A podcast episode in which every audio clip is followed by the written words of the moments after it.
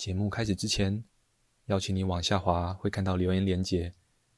如果喜欢我们的节目，就请你给我们五星好评加追踪吧。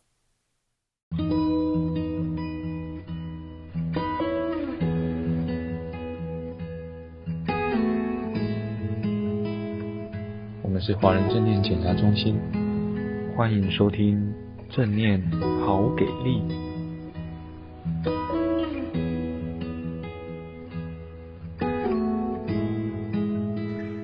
大家晚安，我是慧萍，很开心又来到了正念朗读的时间。今天想跟大家分享的文章是如何疗愈伤口。这篇文章来自于卡巴金的《正念疗愈力》，译者是胡君梅。要如何疗愈这些伤口呢？首先，必须先承认它们的存在；其次，运用身体与自己的真实感受，系统地开发聆听的能力，重新建立连接感。在减压门诊中，我们看到好多经年累月的伤痕，许多人带着痛苦和压力来到这里。要如何疗愈这些伤口呢？首先，必须先承认它们的存在；其次，运用身体与自己的真实感受，系统的开发聆听的能力，重新建立连结感。在减压门诊中，我们看到好多经年累月的伤痕。许多人带着痛苦和压力来到这里，有生理的痛，而更多的是心里的苦。许多人难以感觉到对自己的爱与慈悲，许多人认为自己不值得被爱，许多人难以对同一个屋檐下的家人传递温暖。即便心里想这么做，许多人感到无法与自己的身体连接，甚至连感觉是什么都是模糊的。他们的生活欠缺个人或人际的一致感或连接感。许多人自小就被家里、学校或教会评断他们是恶劣的。愚蠢的、丑陋的、无价值的或自私的，这些话语深深的刻在心上，成为他们自我概念的部分，也形塑了他们的世界观。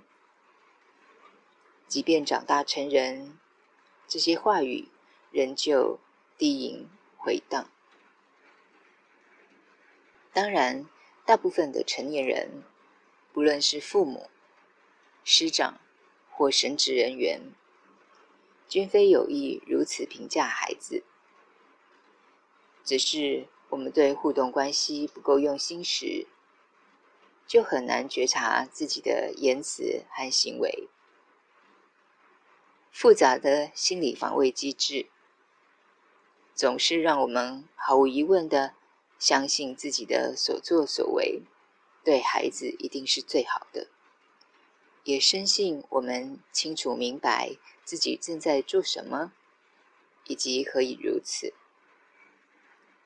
如果有一个中立的第三者，在某个时间点突然停止我们的作为，从孩子的观点看事情，告诉我们这些言辞、作为对孩子可能的影响。通常会令我们大吃一惊。举个简单的例子，爸爸或妈妈说自己的孩子是坏小孩时，他们真正的意思是不喜欢孩子正在做的事情，但父母却不是如此沟通传递。真正传递出去的讯息是，孩子是不好的。当孩子听到这样的评价，只会理解字面上的意义，也就是他不值得被爱。这样的讯息太容易输入孩子的脑袋瓜，也太容易让孩子认为自己一定有什么问题。有些父母甚至毫无保留地跟孩子说：“我真搞不懂你到底有什么毛病。”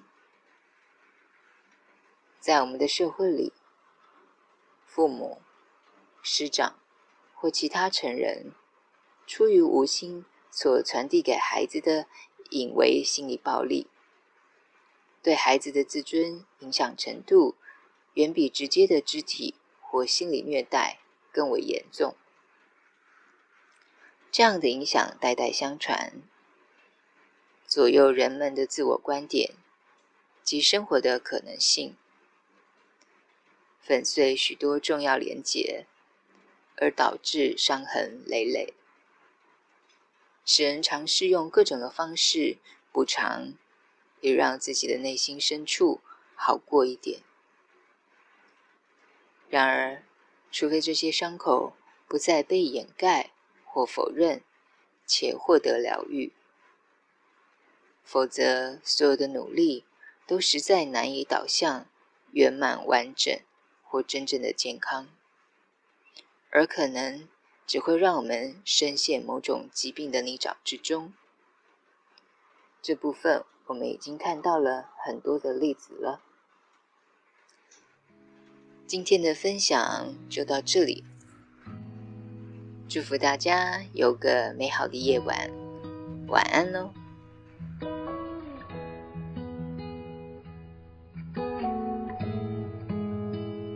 感谢你的收听。如果喜欢我们的节目，欢迎你留言加上分享。你的回馈是我们推广真理的力量来源。敬请期待下一次的精彩内容哦。